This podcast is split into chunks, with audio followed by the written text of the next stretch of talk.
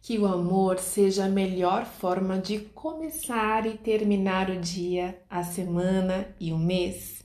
Você é seu lar, se cuida e cuida da sua fé, do seu coração e das suas expectativas. Tente focar no que é bom. Tente focar nas alternativas para ficar ainda melhor. E se nada estiver bem, calma, respire fundo, logo mais tudo se ajeita.